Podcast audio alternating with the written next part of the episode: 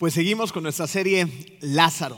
Eh, mi nombre es Emilio Brito, soy el pastor ejecutivo y de jóvenes de Comunidad de Fe y estoy muy contento de poder compartir eh, un mensaje más acerca de Lázaro. Miren, la semana pasada iniciamos esta serie titulada Lázaro. Recordemos que Lázaro fue un amado amigo de Jesús que enfermó. Su enfermedad lo llevó a la muerte para luego ser resucitado por Jesús.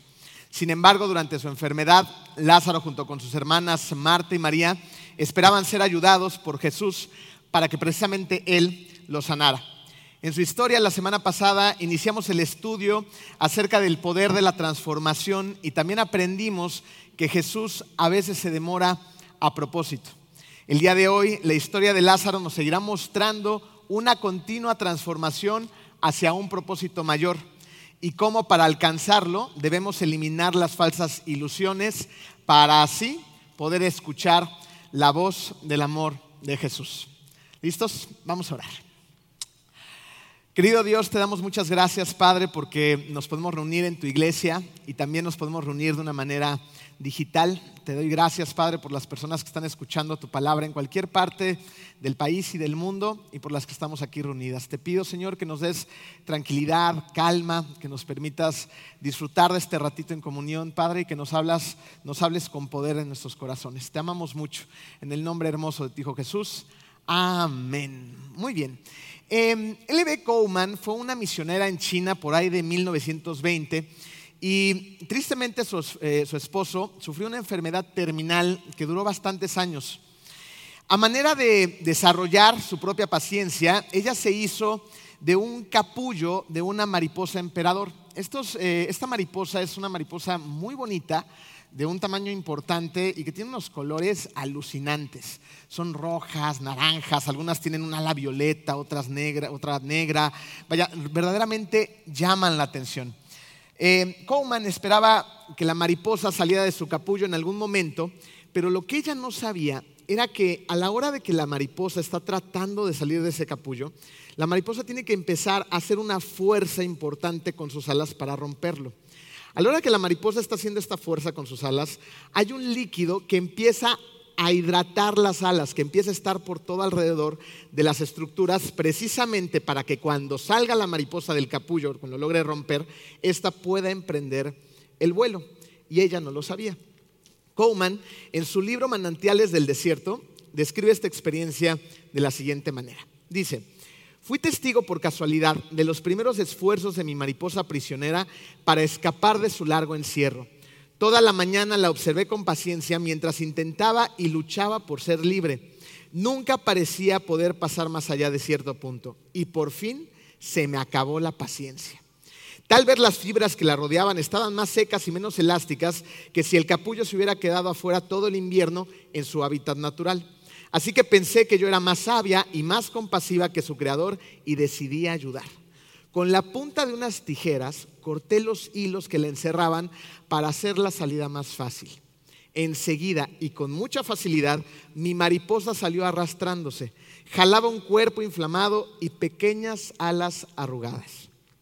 Observé en vano el maravilloso proceso de expansión en el que aquellas alas se desarrollarían en silencio ante mis ojos y anhelaba verles alcanzar su tamaño final.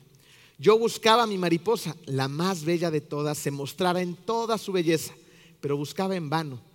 Mi ternura infundada fue su ruina. La mariposa sufrió una vida abortada, se arrastró dolorosamente durante su corta existencia en lugar de volar. Qué experiencia, ¿no?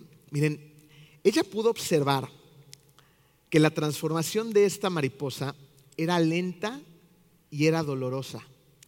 Llevaba un tiempo en llevarse a cabo.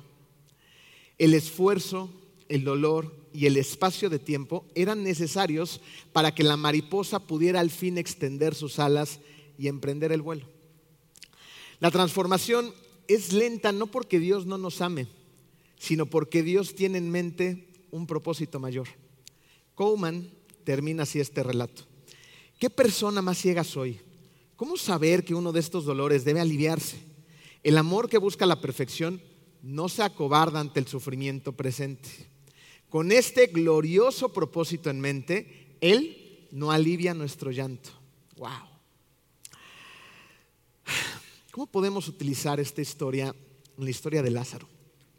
Miren, mientras Marta y María estaban sumidas precisamente en el sufrimiento porque Jesús no llegaba a darles el alivio que ellas necesitaban, Jesús le decía a sus discípulos lo siguiente, y lo encontramos en Juan 11, versículo 4. Esta enfermedad no terminará en muerte, sino que es para la gloria de Dios, para que por ella el Hijo de Dios sea glorificado. El hablar de la gloria de Dios va más allá de nuestra corta visión en donde huimos constantemente del sufrimiento. O si de plano no lo podemos evitar, nos surge salir de ese lugar. Sin embargo, nos podemos dar cuenta que el sufrimiento muchas veces es necesario. Y cuando se nos ocurre la idea de meter nuestras manos, como fue el caso de la autora, cuando cortó el capullo tratándole de ayudar a la mariposa, muchas veces no permitimos que Dios complete su trabajo en nosotros. Debemos entender que Dios aparecerá en el momento justo haciendo lo que Él debe de hacer. Por citar algunos ejemplos, ¿cuándo se iba a imaginar, por ejemplo, Moisés, que después de haber asesinado a alguien, viviendo como un prófugo, Dios iba a mostrarse a sí mismo, mostrar su gloria en una zarza ardiendo para convertirlo en una herramienta poderosa para liberar a su pueblo? ¿Cuándo se iba a imaginar una jovencita llamada María que iba a ser la madre terrenal del Hijo de Dios, que un propósito mayor se estaba gestando milagrosamente en su vientre. ¿Cuándo se iban a imaginar Marta y María que Lázaro tendría precisamente que morir para mostrar un propósito mayor? Un propósito mayor que ellos mismos los estaba esperando. Yo creo que a esto hemos sido llamados, ¿no? No hemos sido llamados como hijos de Dios a vivir vidas mediocres, sino a ser parte de un propósito más grande incluso que nosotros mismos. Pero para que ellos entendieran esto, primero tenían que experimentar la desilusión, que es su primer espacio en blanco en su programa. Tenían que experimentar la desilusión. Acompáñenme rápidamente a Santiago 4, versículos 13 al 15. Dice, escúchenme ustedes los que dicen así hoy o mañana iremos a la ciudad, ahí nos quedaremos todo un año y haremos buenos negocios y ganaremos mucho dinero. ¿Cómo pueden hablar así si ni siquiera saben lo que les va a suceder mañana? Su vida es como la niebla, aparece por un poco de tiempo y luego desaparece. Más bien deberían decir, si Dios quiere, viviremos y haremos esto o aquello. Seamos honestos. ¿Quién no se ha ilusionado con sus propios planes? Todos planeamos, ¿no es así? Planeamos las vacaciones de nuestros sueños, el negocio que por fin nos hará vivir en prosperidad, ¿no? Eh, eh, planeamos muchas cosas. Somos expertos haciendo planes. Mi esposa y yo eh, planeamos muy bien nuestra boda y estábamos muy ilusionados precisamente con los planes acerca de nuestra luna de miel. Eh, teníamos grandes planes para ir a Tierra de Fuego, a la Patagonia, hasta el fin del mundo, ¿no? Y habíamos dado a la tarea de investigar de qué se trataba, cómo podíamos llegar hasta allá, el barquito que íbamos a, utilizar, eh, los tours que íbamos a llevar a cabo. Estábamos muy ilusionados. Sin embargo, en cuanto nos casamos, nos pasó de todo. Fíjense, mi padre enfermó de una enfermedad terminal, le dio cáncer.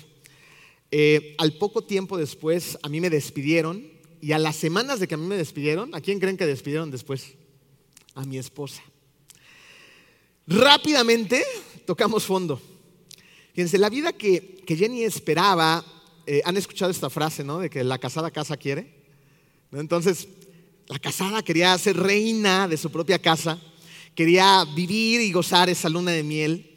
No, se había desvanecido. Lo que sucedió es que rápidamente, después de vivir solos tan solo unos meses, tuvimos que regresar a casa de mis padres a ayudar a, mi mamá con mi papá dentro de toda la enfermedad. Eh, ahí íbamos con nuestras maletas, ¿no? A vivir de nuevo con los papás. Eh, teníamos una, perrita, se llamaba Yel, que era nuestro pitbull, y estaba embarazada de ocho cachorros. Entonces llegamos a casa de mis papás con perra y pues en la panza ocho cachorritos más. Y por si fuera poco, Ahí vivía mi abuela con casi 90 años de edad, quien necesitaba en aquel entonces un montón de cuidados. Debido a la enfermedad de mi papá, eh, yo junto con mi mamá teníamos que viajar constantemente con él a la Ciudad de México. ¿Y quién creen que se quedaba a cargo de la casa de mis papás? Pues Jenny. ¿No? La que anhelaba y tenía planeada su luna de miel, su casa bonita, todo lo demás, moles, ¿no? Nada. Tenía que hacerse cargo de la abuela, tenía que estarse tronando los dedos porque iba a llegar final de mes y no íbamos a tener cómo salir de las deudas, no estábamos muy apretados. Este, y, y además, la perra tuvo ocho cachorros. ¿No? Entonces, pobre Jenny, la verdad es que la sufrió horrible. Ni luna de miel, ni casa sola para los recién casados. Nuestro matrimonio en realidad empezó lleno de retos y precisamente de desilusiones. Habíamos hecho nuestros planes, ¿no? Pero Dios había hecho otros completamente diferentes. Con el paso del tiempo, Dios nos mostró el camino y superamos gracias a Él esta crisis para embarcarnos en otras, crisis más. Pero mientras tanto, en ese momento, la ilusión de un matrimonio perfecto se nos había escurrido entre las manos. La desilusión es el resultado de las expectativas insatisfechas. Y esto aplica para todas las áreas de nuestra vida. Fíjense, no tenemos altas expectativas, grandes ilusiones acerca de nuestra pareja, acerca de nuestros hijos, de nuestro trabajo, incluso tenemos muchas ilusiones acerca de nuestra iglesia. Y de repente, ¿qué pasa? Pues nos empezamos precisamente a desilusionar, ¿no? Y tendríamos que hacernos la siguiente pregunta. Si estoy decepcionado, desilusionado, ¿no será que es porque estoy esperando las cosas equivocadas? Veamos lo que nos dice Juan 11, 17. Nos vamos a concentrar en el versículo 20, pero vamos a ver un poquito más arriba para entrar en contexto. Dice así, a su llegada Jesús se encontró con que Lázaro llevaba ya cuatro días en el sepulcro. Betania estaba cerca de Jerusalén, como a tres kilómetros de distancia, y muchos judíos habían ido a casa de Marta y de María a darles el pésame por la muerte de su hermano. Versículo 20. Cuando Marta supo que Jesús llegaba, fue a su encuentro, pero María se quedó ¿dónde? En la casa. ¿Qué, momento tan, tan especial? ¿No? Ahí viene Jesús, va llegando por fin al pueblo, lo habían estado llamando, anhelaban que él llegara a cenar a Lázaro, pero Lázaro ya tenía cuatro días de muerto. Y aún así, cuando Marta sabe que Jesús está llegando, lo que hace es, yo me imagino, ¿no? que se enteró, dejó lo que estaba haciendo y salió a toda velocidad al encuentro de Jesús. A diferencia de su hermana María. María se quedó en la casa. María estaba viviendo este proceso de una manera totalmente diferente. Estaba triste y muy posiblemente estaba desilusionada. Algunos cristianos eh, se llevan la novatada precisamente pensando que al convertirse al cristianismo, la vida será color de rosa, ¿no es así? A veces escuchamos estas doctrinas distorsionadas de la prosperidad, por ejemplo. No, que si tú sigues a Cristo, todo se va a solucionar en tu vida, vas a tener abundancia, no va a haber problemas económicos, la salud va a sobreabundar. Bueno, qué maravilla, ¿no? Y pronto se desilusionan. ¿Por qué? Pues porque eso no es cierto. La vida cristiana no es fácil. ¿No vivimos en un mundo caído? ¿No vivimos en un mundo donde el pecado está presente y estamos luchando constantemente contra él? Y, es más, como cristianos, somos llamados a ir en contra de la corriente del mundo precisamente. No, el mundo va empujándonos hacia allá y nosotros como seguidores de Cristo vamos al revés. ¿Estaría fácil? De ninguna manera. Es bien complicado ser cristiano. Sin embargo, decidimos creer en falsas ilusiones. Generalmente la palabra desilusión se usa para describir situaciones negativas, pero la desilusión puede ser lo contrario. Desilusión significa quitar eliminar falsas impresiones o conceptos equivocados. Fíjense, estar desilusionado significa renunciar a las falsas impresiones con respecto a Dios, a nosotros y a los demás. Pensémoslo así. Cuando nos casamos, en muchos casos nos casamos con la ilusión de que esa persona me hará feliz. Es más, le ponemos la responsabilidad de hacernos feliz. Decimos, es que ella, ella o él es todo lo que yo había soñado y e, él va a ser o ella va a hacer todo lo necesario para que todos mis sueños se hagan realidad. ¿Es cierto esto? No lo es. Cuando, cuando nosotros nos damos a la tarea de poner a nuestra pareja en ese lugar, le estamos idealizando. Y no estamos esperando nada más que de, de ella o de él perfección. Y eso es injusto. Por lo tanto, ¿qué necesitamos hacer? Necesitamos deshacernos de esa falsa ilusión que nos vendió Disney. No hemos visto un montón de películas de Disney donde se desarrolla toda la trama, todo el conflicto y al final de la película el príncipe y la princesa por fin se casan y colorín colorado vivieron felices por siempre. esa es la trama de Disney. Y no es así. Cuando, cuando nos casamos y nos casamos bien, tenemos que llevar a cabo el mayor sacrificio de amor diario que uno tiene que hacer por la persona que ama todos los días. Y eso significa dejar de ser egoístas y, poner a Dios y a mi pareja muchas veces antes que a mí mismo. Y eso es bien complicado. Viéndolo desde otra perspectiva, con nuestros hijos. Muchas veces tenemos hijos esperando que ellos nos hagan felices, que hagan precisamente lo que nosotros no pudimos y buscamos a través de ellos el éxito en el deporte, en el arte, en la educación, en el trabajo, que tal vez nosotros no alcanzamos. Y muchas veces no los dejamos ser porque queremos que ellos sean yo, pero mejorados. Y esta también es una falsa ilusión. ¿Y saben qué pasa cuando creemos una historia llena de falsas ilusiones? Es entonces cuando tendremos que enfrentar grandes decepciones. Y somos propensos a aferrarnos a un montón de ilusiones en nuestras vidas en lugar de aceptar lo que es verdad. Estamos en octubre, estamos a dos meses de que llegue una fecha esperada, Navidad, ¿no es así? ¿Quién de ustedes no sueña con una Navidad perfecta? Con que todos los invitados sean puntuales. ¿Sucede? Con que la comida esté calientita y hayan preparado lo que a mí me gusta. ¿Quién no sueña con recibir los regalos que ha anhelado? Y es más, ¿quién no sueña con que a la hora que des tú los regalos, les gusten lo que les vas a regalar? ¿No sueñan muchas veces con esas navidades donde va a haber una conversación llena de risas, de bromas, de buenos juegos, de buenos chistes, no que todo fluya? ¿No soñamos con esas navidades? Si ustedes las han tenido así, invítenme por favor. Porque en nuestra experiencia, aquí está mi esposa de testigo, no suceden para nada así. Y miren que es una fecha muy esperada, nos fascina la Navidad.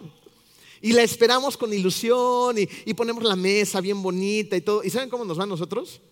La familia de Jenny eh, se dedica a la comida.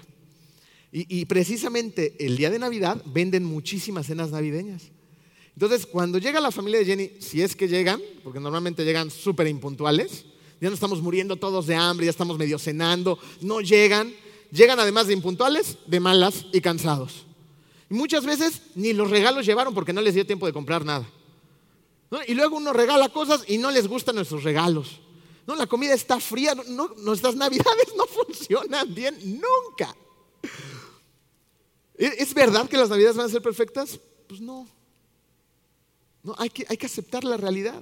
Fíjense, la primera realidad es que no voy a hablar de la Navidad este día, pero Jesús debe ser el centro de la celebración de Navidad. Esa es la primera realidad, la primera verdad que tenemos que aceptar. Y luego, pues que somos humanos, somos personas. Y estamos llenos de cargas, de responsabilidades, de impuntualidad, de situaciones. ¿Quién no ha soñado, por otro lado, solteros y solteras? Con la boda de sus sueños. ¿Se imaginan ese día? No, muchas veces nos lo imaginamos perfecto soleado, una decoración increíble, que todo va a marchar sobre ruedas. Este, hace unas semanas, eh, seguramente aquí hay algunas personas que estuvieron en esa boda, tuve el privilegio de casar a, unos jóvenes y, el lugar estaba muy bonito, de, verdad se esforzaron con la decoración, con el montaje, todo, todo estaba padrísimo, ¿no? Yo llegué y dije, ¡Ah! qué bonita boda. Entonces llegó el momento de la entrada de los novios. Ya estaban todas las familias sentadas, no estaba el gazebo preparado, yo ya tenía mi micrófono, el atril, la ceremonia. Y, de repente las nubes.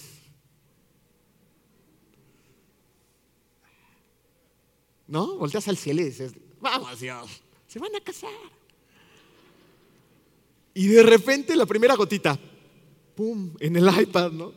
El iPad. No, la boda. Y, ahí venía él sosteniendo galantemente a la novia, bajando las escalinatas, con la música de fondo. Tan, tarararán, tan, tan, tan. Esa es la de Star Wars, ¿va?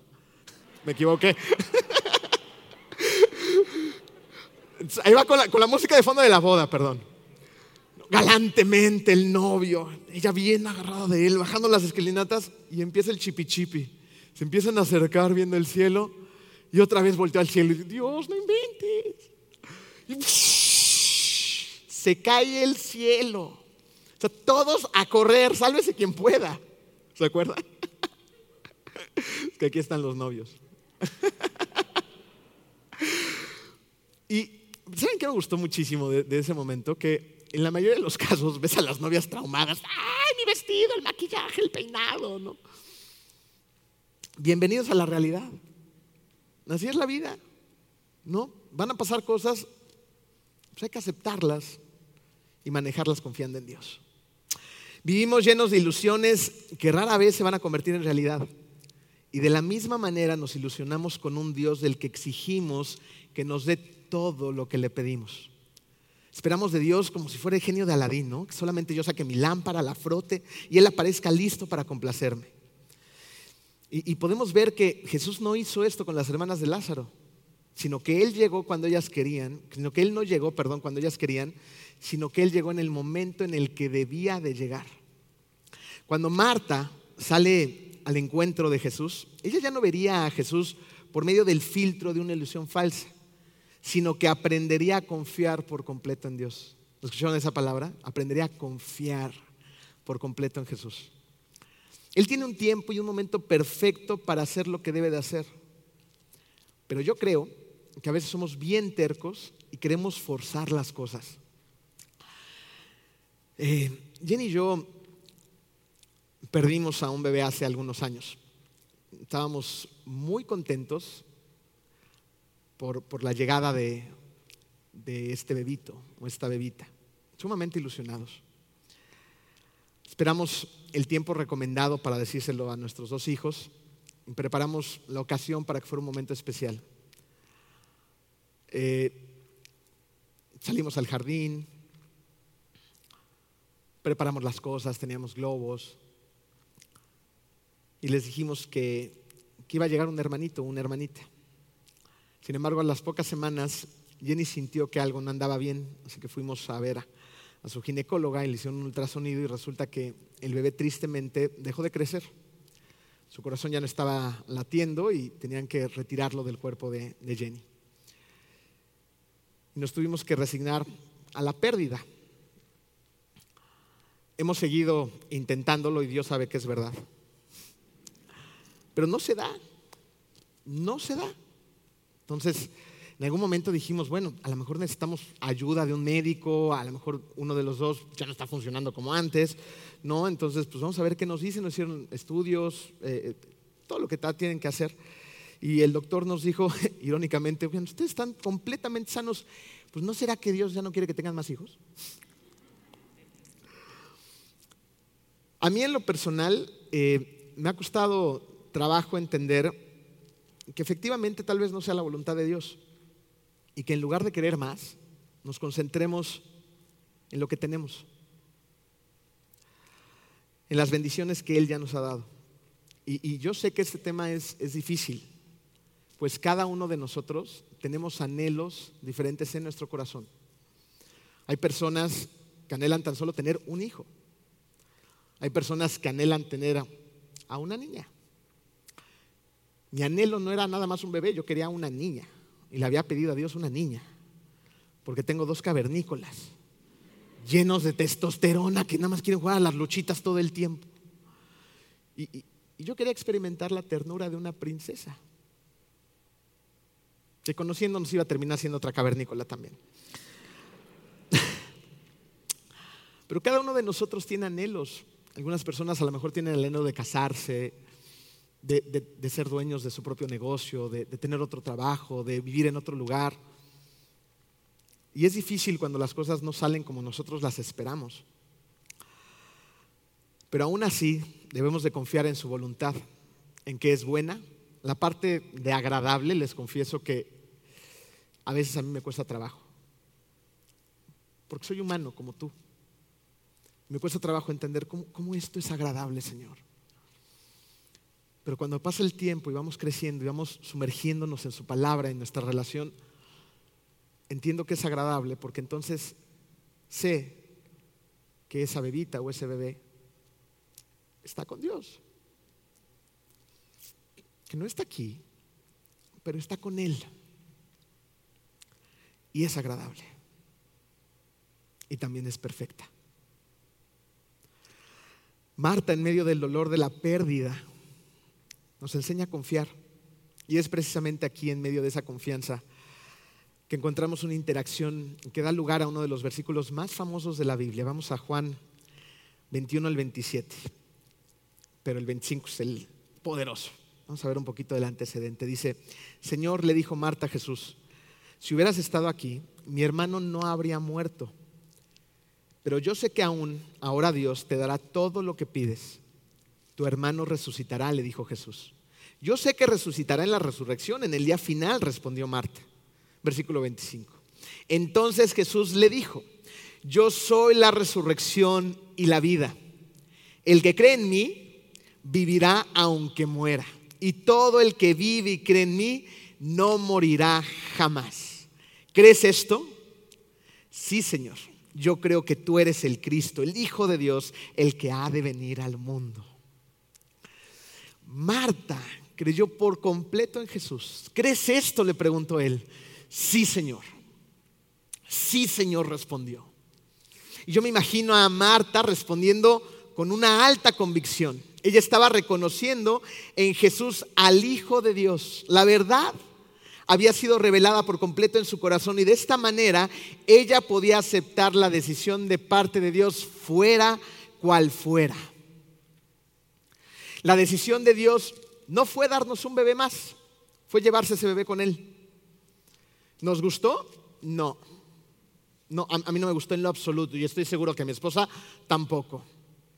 Pero aunque no nos guste, debemos de confiar en Él. Cuando Marta respondió, sí Señor, yo creo, fíjense, tenemos que tener en cuenta que ella todavía no sabía que Jesús iba a resucitar a su hermano. Y aún así, ella respondió con una confianza total para respetar su voluntad. A Marta se le abrieron los ojos al revelársele la verdad de que estaba parada en frente a frente no solo del que hace milagros, sino del mismísimo Hijo de Dios. Y lo que era verdad para Marta también lo es para nosotros. Tenemos al alcance al que trae resurrección y vida, pero necesita de tu parte. Necesita que tú hagas lo que te toca hacer, necesita que creas en Él, pero que creas en Él de verdad. Porque cuando decidimos creer realmente en Él, cuando ponemos nuestra confianza en Él, ¿saben qué, qué pasa? Nuestra relación con Él empieza a crecer. Y es precisamente en esa relación de confianza que abrimos nuestro corazón y nuestros oídos también los abrimos para escuchar su voz. Marta tenía un oído atento a Jesús. Era su amigo, era el Hijo de Dios y ella lo conocía personalmente y había decidido de una forma consciente escuchar la voz del amor de Jesús que tiene para todos nosotros. Y su hermano, quien llevaba varios días muerto, increíblemente también estaba a punto de escuchar la voz del amor de Jesús, que es su siguiente punto. La voz del amor. Me gustaría que en este momento nos metiéramos más de lleno en la historia, que nos metiéramos en la piel de los personajes de lo que está pasando en ese momento. Después de, la interacción de la que acabamos de platicar, que tiene Marta con Jesús y luego con María, Jesús va a caminar hacia la tumba. Las hermanas de Lázaro lo van a seguir junto, con una gran multitud. Todas las personas que están ahí, pues evidentemente deben de estar expectantes de lo que va a suceder. Me gustaría que se imaginaran a Jesús al frente de esa multitud, atrás de él a las dos hermanas siguiéndolo. El ambiente debió haber estado cargado de tristeza, de devastación, de expectativa, de murmullos. En esa multitud seguramente había gente que creía en Jesús, pero también había gente que dudaba completamente de él. ¿Qué irá a hacer? Llegó tarde, ¿para qué está aquí? ¿Se imaginan esos murmullos alrededor? Sin embargo, Jesús iba determinado, a paso firme, caminando hacia la tumba donde estaba Lázaro. Juan 11, 38 al 43. Conmovido una vez más, Jesús se acercó al sepulcro. Era una cueva cuya entrada estaba tapada con una piedra. Quiten la piedra, ordenó Jesús. Marta, la hermana del difunto, objetó, Señor, ya debe doler mal, pues lleva cuatro días ahí. ¿No te dije que si crees verás la gloria de Dios? le contestó Jesús. Entonces quitaron la piedra. Jesús, alzando la vista, dijo, Padre, te doy gracias porque me has escuchado. Yo sabía que siempre me escuchas, pero lo dije por la gente que está aquí presente, para que crean que tú me enviaste. Dicho esto, versículo 43, gritó con todas sus fuerzas. Imagínate el momento. Imagínate a Jesús fuera de la tumba, rodeado de esa multitud. Las hermanas están ahí. No, toda la atención de todos estaba clavados en la figura de Jesús.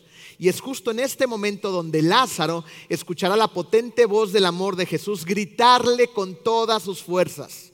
Dicho esto, gritó con todas sus fuerzas, Lázaro, sal fuera. El silencio se acabó, pues Jesús había hablado y llamó por nombre a Lázaro para transformar la muerte que había sufrido en vida. Y no solamente en una vida pasajera y terrenal, no Jesús nos da una vida eterna junto al Padre. Y lo hace llamándonos por nuestro nombre. Justo cuando estamos en la mayor crisis de nuestra vida, cuando pensamos muchas veces que todo ha llegado a su fin, cuando no hay más esperanzas, se presenta Jesús con el megáfono del amor y te llama por tu nombre. El silencio se acabó y también la quietud de la tumba, donde antes no había nada, donde solamente había muerte y oscuridad, llega Jesús e irrumpe trayendo vida, cambio y transformación. El amor no quedaría impotente ante la muerte. El amor hablaría, el amor actuaría y el amor transformaría. Cuando escuchamos el amor lleno de fervor con el que le habló Jesús a Lázaro a gritos, podemos escuchar cómo ese mismo amor y fervor nos llama a nosotros por nuestro nombre y nos está diciendo, sal fuera de esa tumba en la que te encuentres. Sal, ven a mí. Aprendemos a través de Lázaro que solamente el amor transforma de verdad a una persona. Y escuchar a Jesús es precisamente el primer paso para salir de la tumba y moverte hacia la transformación verdadera. Pero ¿cómo escuchamos la voz de Dios en nuestro día a día? aquí viene una incógnita. ¿Estás de acuerdo conmigo en que hay demasiado eh, ruido alrededor de nosotros? Hay mucho ruido. Hay mucho ruido tratando de distraernos de lo que es verdaderamente importante. Recordaba que en uno de los últimos campamentos de jóvenes antes de la pandemia, hicimos una actividad a la que llamamos línea de vida. Y fue una de las actividades más impactantes para los jóvenes y para nosotros también. Esta actividad se trataba de, caminar entre senderos en medio de la noche. Eh, el lugar donde solemos ir de campamento está prácticamente en Leona Vicario, entonces no hay ruido, son dos hectáreas de terreno.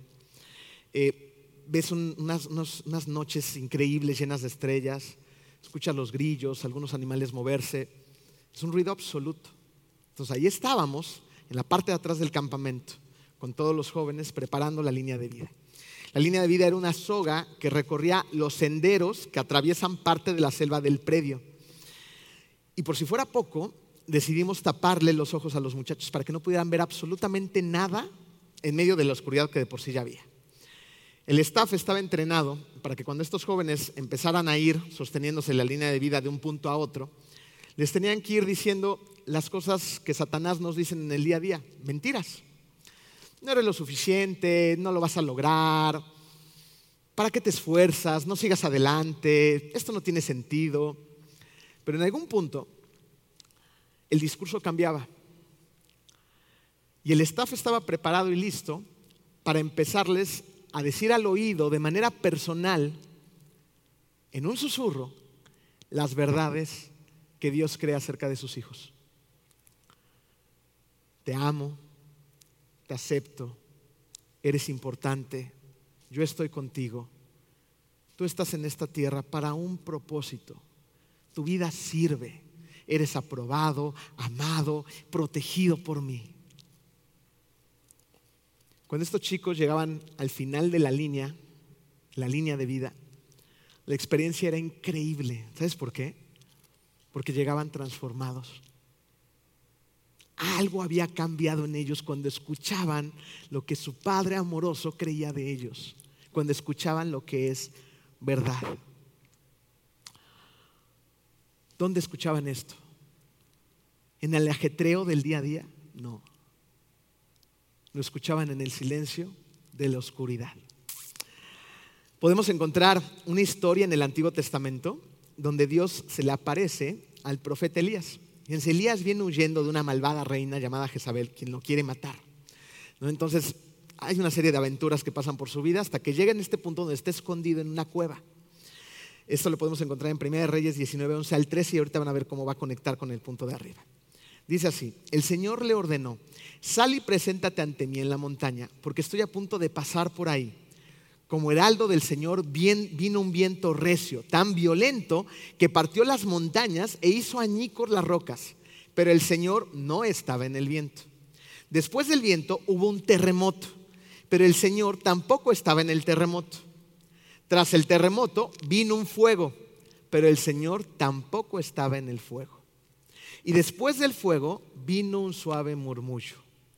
Cuando Elías lo oyó, se cubrió el rostro con el manto y saliendo se puso a la entrada de la cueva.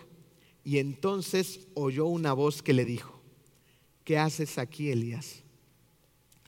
¿Dónde escuchó Elías la voz de Dios? ¿En el viento que destrozaba montañas? ¿En el terremoto escandaloso? ¿No? ¿En ese fuego abrasador? En ninguna de esas tres. Elías escuchó la voz de Dios en un murmullo. ¿Qué nos dice esto? ¿Qué nos dicen los jóvenes llevando a cabo esta experiencia en la línea de vida? Que necesitamos guardar silencio. En nuestra vida hay tanto ruido que rara vez podemos escuchar a Dios.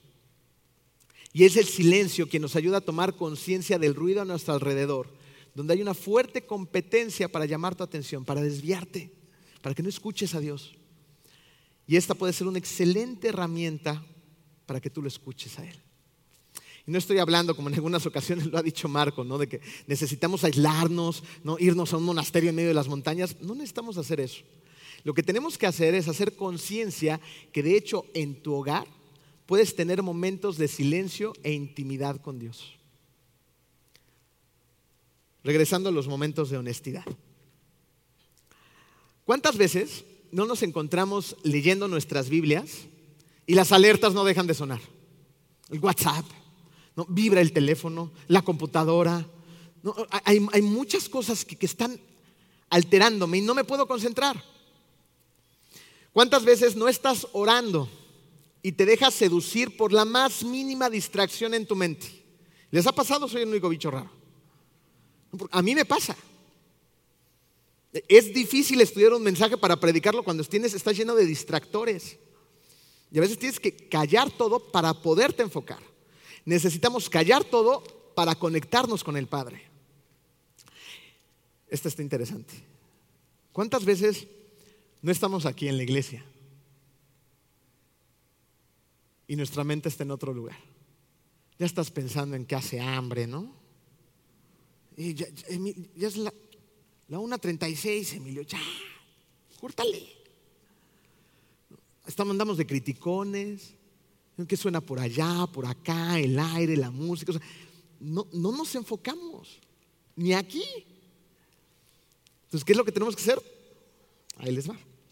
hace tiempo leí que había una señora que tiene una fuerte y poderosa relación con Dios. Y al mismo tiempo tenía un montón de hijos que llenaban la casa de ruido. Aquellos que son padres de más de dos saben de lo que hablo. Cuando hay muchos niños en casa, hay ruido. Y ella tenía una forma de decirle a todos los miembros de la casa que era la hora de guardar silencio, pues necesitaba estar con su padre. Entonces, ella se sentaba en una mecedora, me parece, en alguna parte de su casa y se cubría con un manto. ¿Saben qué pasaba alrededor? Todos guardaban silencio para que ella estuviera con su padre.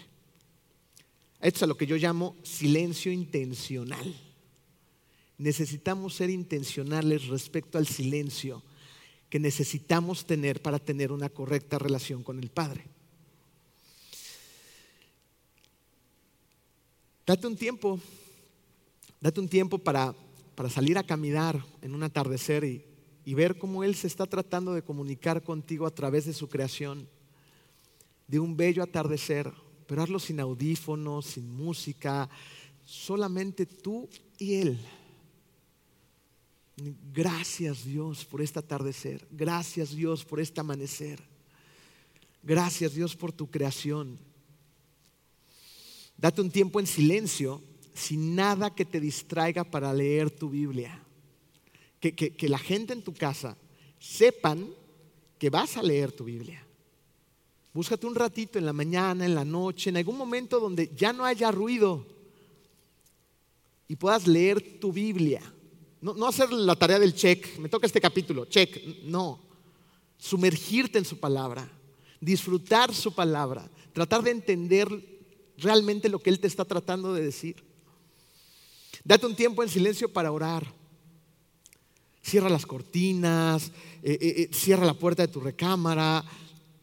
Dile a los miembros de tu hogar que vas a orar.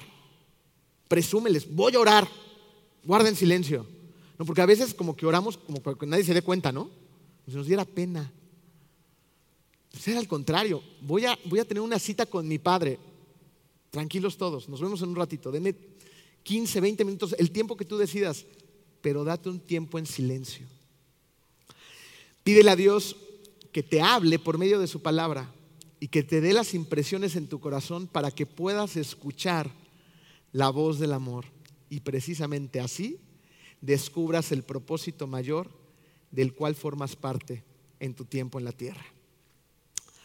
Jesús caminó hacia la tumba donde estaba Lázaro y le dijo, sal fuera.